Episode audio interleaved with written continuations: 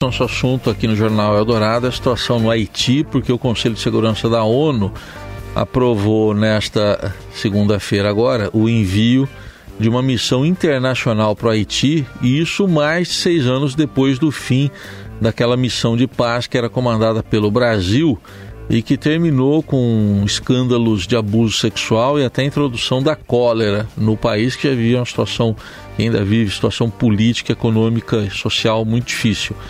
É, agora, as forças multinacionais serão lideradas pelo Quênia. Essa, essa ida de uma missão já era solicitada desde o ano passado pelo Haiti, que está enfrentando uma violência crescente.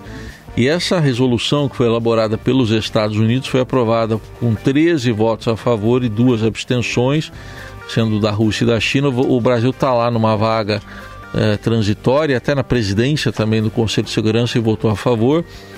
E uh, fica então autorizado o envio de um destacamento da missão uh, por um ano, com uma revisão após nove meses. Essa missão de segurança deve proteger infraestruturas críticas, como aeroportos, portos, escolas, hospitais e os principais cruzamentos lá do tráfego no país, até isso, e realizar operações direcionadas juntamente com a Polícia Nacional Haitiana. Para entender um pouco melhor essa nova missão, a gente convidou para uma conversa aqui na Rádio Eldorado o professor Tadeu Maciel, que é professor na graduação e pós-graduação do Instituto de Estudos Estratégicos da Segurança e Defesa da Universidade Federal Fluminense. Professor, um bom dia, obrigado pela presença aqui na Eldorado. Bom dia, Raíssen, tudo bem? Bom dia a todos que estão nos ouvindo. Bom, que, primeiro queria uma avaliação inicial do senhor é, sobre essa resolução que foi aprovada e no que essa missão, no que essa missão difere daquela que foi comandada pelo Brasil. Bem, Heisen, olha, a situação no Haiti, ela infelizmente está bastante complicada, mas não podemos dizer que é uma situação efetivamente inesperada. É, o Haiti, ele sofre com desestabilizações né, políticas, econômicas e sociais há algum tempo. Então, na verdade, se a gente for perceber, entre o início dos anos 90, mais especificamente ali 94, até agora, o Haiti já é alvo de nove resoluções da ONU em relação a algum tipo de, de intervenção internacional. Né?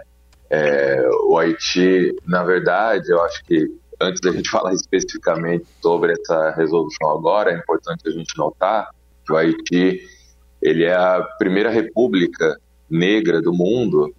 É, foi, enfim, o Haiti ele teve uma luta de independência, uma revolução é, sangrenta, e, e o Haiti se tornou independente em 1804. Então, o Haiti ele simplesmente ele venceu o exército mais poderoso daquele momento, que era o exército de Napoleão. E, e desde então, o Haiti ele sofre muito com, digamos, com a ideia da, da violência enquanto solução política para as resoluções dos seus problemas. É, se a gente for pensar, o Haiti só desde então, desde 1804, o Haiti só teve dois presidentes que efetivamente cumpriram seu mandato. Então, é, isso mostra a fragilidade né, da, da estrutura política do país. Mas digamos que esses problemas mais recentes, eles têm, na minha opinião, uma raiz mais direta desde o início do século XX, quando é, o Haiti sofreu uma intervenção dos Estados Unidos, uma intervenção militar, ela durou de 1915 até 1934. Como consequência dessa, dessa intervenção, o Haiti ele entrou posteriormente com apoio dos Estados Unidos num regime ditatorial, a chamada ditadura da família Duvalier, também que durou mais de 30 anos, até ali meados dos anos 80. E desde então o Haiti teve muita dificuldade em efetivamente firmar a, a algum processo duradouro em relação aos, à eleição do seu executivo e legislativo. Né? E foi quando, então, ali no início dos anos 90, houve a eleição de um, de um padre, né, chamado Jean Bertrand Aristide, uhum. e, e o Aristide sofreu um golpe militar. Com esse golpe militar, é, de um militar chamado Raul Cedras, houve a primeira missão da ONU no Haiti. é, justamente com a ideia de tentar é, retomar a estabilidade no Haiti. Só que todas as missões no Haiti, elas têm justamente esse caráter que é paliativo, né? E aí é onde eu chego na, na situação atual, né? Porque eu, eu entendo que a, essa nova missão novamente terá um caráter paliativo, ou seja, mudanças estruturais. Infelizmente, elas não estão previstas no âmbito dessa missão. Então, há um certo caráter de mais do mesmo, se é que você me entende uhum. em relação a essa situação. Muito bem. E em relação, então, à, à missão comandada pelo Brasil, o senhor vê muitas semelhanças, então? É, então, é, aquela missão era uma missão muito mais é, multidimensional. É, a chamada MINUSTAH, né, ela foi liderada pelo Brasil durante 13 é, anos, e aquela missão ela tinha é, um forte, forte, caráter militar, tanto que nós tínhamos os chamados capacetes azuis, né, que eram militares é, de vários países, em especial do Brasil, e ali tinham não apenas atuações no âmbito da segurança, mas também, enfim, é, militares que desenvolviam alguns processos de assistência, é, por exemplo, militares do campo da engenharia, do campo médico, esse tipo de coisa, né? E então essa missão ela tinha um caráter muito mais amplo. Era uma missão que atuava no campo da segurança, mas também atuava, por exemplo, é, auxiliando o Haiti no desenvolvimento do sistema de justiça, garantia de direitos humanos, esse tipo de questão. Como você lembrou, né, na sua fala muito importante, essa missão teve graves consequências no campo de direitos humanos.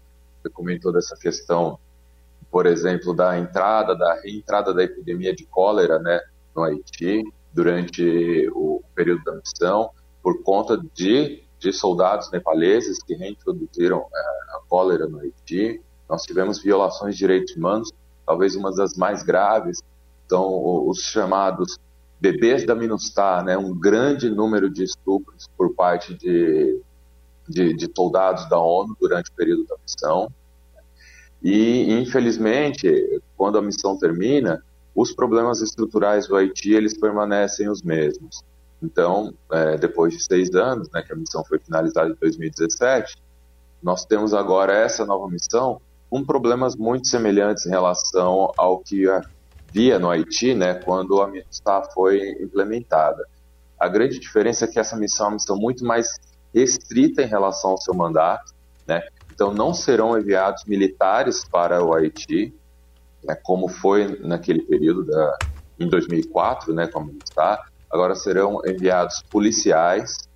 Eles ainda estão prevendo um número bastante reduzido em relação a policiais. Aquela primeira missão previa, por exemplo, um número altíssimo de 8 mil militares, algo do gênero, né? É, é, essa missão ela prevê 2 mil policiais, como você disse, liderados pelo Quênia, uma missão muito mais restrita, como você comentou, né, de proteção de algumas infraestruturas críticas e, enfim, é, envolvendo até, como você comentou também, questão de coordenação de tráfego em algumas esquinas importantes, esse tipo uhum. de coisa. Agora, professor, então, já que essa solução é mais uma daquelas paliativas, por onde que passa um plano realmente estrutural para recuperar o Haiti? Até que ponto ele depende de ajuda externa? Eu, eu entendo que assim qualquer solução mais efetiva para o Haiti, ela deve considerar algum tipo de auxílio, de cooperação é, no campo econômico-social, que efetivamente auxilie o Haiti em relação às suas reais necessidades locais. Só para dar um exemplo, durante essas várias missões da ONU desde o início dos anos 80, é, houve um processo que era de inserção de alimentos, claro, até pela é, urgente necessidade da população haitiana em comer, né, todos, um, enfim, uma situação grave de desnutrição e fome, esse tipo de questão. Só que só para dar um, um, enfim, um exemplo, né, o Haiti ele tinha uma produção interessante de arroz, uma produção local. Só que com o auxílio internacional em relação ao arroz, principalmente o arroz estadunidense subsidiado, né, você teve, enfim, uma, uma entrada crescente de, desse arroz subsidiado. Isso quebrou a indústria local de arroz, quebrou completamente a indústria local de arroz. Né? Só que quando acaba a missão, esse arroz subsidiado, ele parou de ir, só que com a indústria quebrada, você já não tinha mais essa produção local, né? Então veja que é importante a gente problematizar a forma como essa ajuda ela é fornecida. Precisa ser uma ajuda mais sustentável, é, algum tipo de auxílio no fomento à produção local, né? algum tipo de auxílio que tente, por exemplo, combater o grande desemprego na região, né? algum tipo de desenvolvimento inclusivo, né? que também envolva uma dimensão de garantia de direitos econômicos e sociais para toda a população. Então, arrisco dizer que, infelizmente, todas as missões da ONU, desde o início dos anos 90 até agora, não conseguiram trazer algum auxílio efetivo, alguma mudança estrutural nesse campo econômico e social. E aí, nesse sentido é que eu digo que essa ajuda ela acaba sendo paliativa, porque não traz soluções estruturais nesse campo fosse uh, a gente normalmente vê que uh, as ajudas no, no, mundo aí se dão muito mais por interesse do que por questões humanitárias, né? O Haiti não tem nenhum atrativo que possa uh, levar a esse interesse ser maior e a gente sair dessas soluções sempre paliativas, professor? Infelizmente, é, o Haiti, ele, desde o início né, do, do seu processo de colonização, ele sofre um, uma dinâmica de forte expoliação. A gente pode lembrar que, por exemplo, quando o Haiti se tornou independente da França, ele teve que pagar uma alta multa para a França e ele pagou isso principalmente cortando árvores, enviando madeira para a França, até, é, aliás, vendendo madeira para conseguir pagar a dívida com a França, é, porque o Haiti, por um bom período, sofreu retaliações econômicas nesse campo. Então, veja que assim, é, o meio ambiente haitiano sofreu muito com essa situação.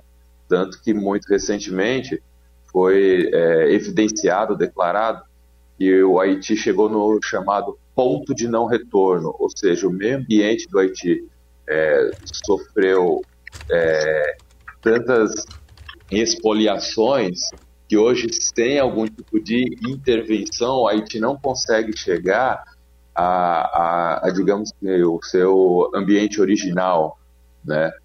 É, isso, enfim, isso traz uma fragilidade ainda maior para o país, por exemplo, em relação a desastres naturais, como terremotos, furacões e algo do gênero.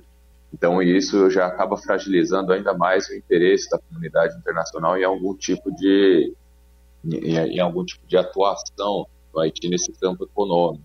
Mesmo assim, o Haiti teria potencialidades ainda assim no campo da agricultura, no campo do turismo, é, enfim, né, nessas áreas principalmente, e teria, enfim, é, uma população bastante ativa para o desenvolvimento de indústrias e algo do gênero.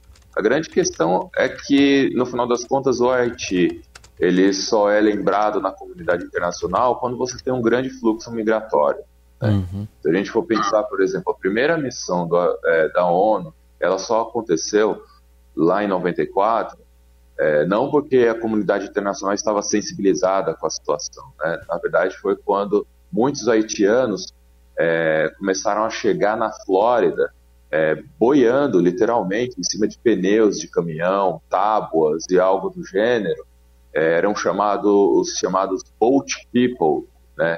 É um grande fluxo de haitianos que não estavam chegando simplesmente pela fronteira com o México, mas é, efetivamente se lançando ao mar para tentar chegar na Flórida. Quando isso aconteceu, é que uh, os Estados Unidos se sensibilizaram em relação ao Haiti e aí o governo Clinton, enfim, é, foi bastante ativo para a criação de uma missão da ONU naquela época. E essa missão com um papel bastante ativo dos Estados Unidos. É.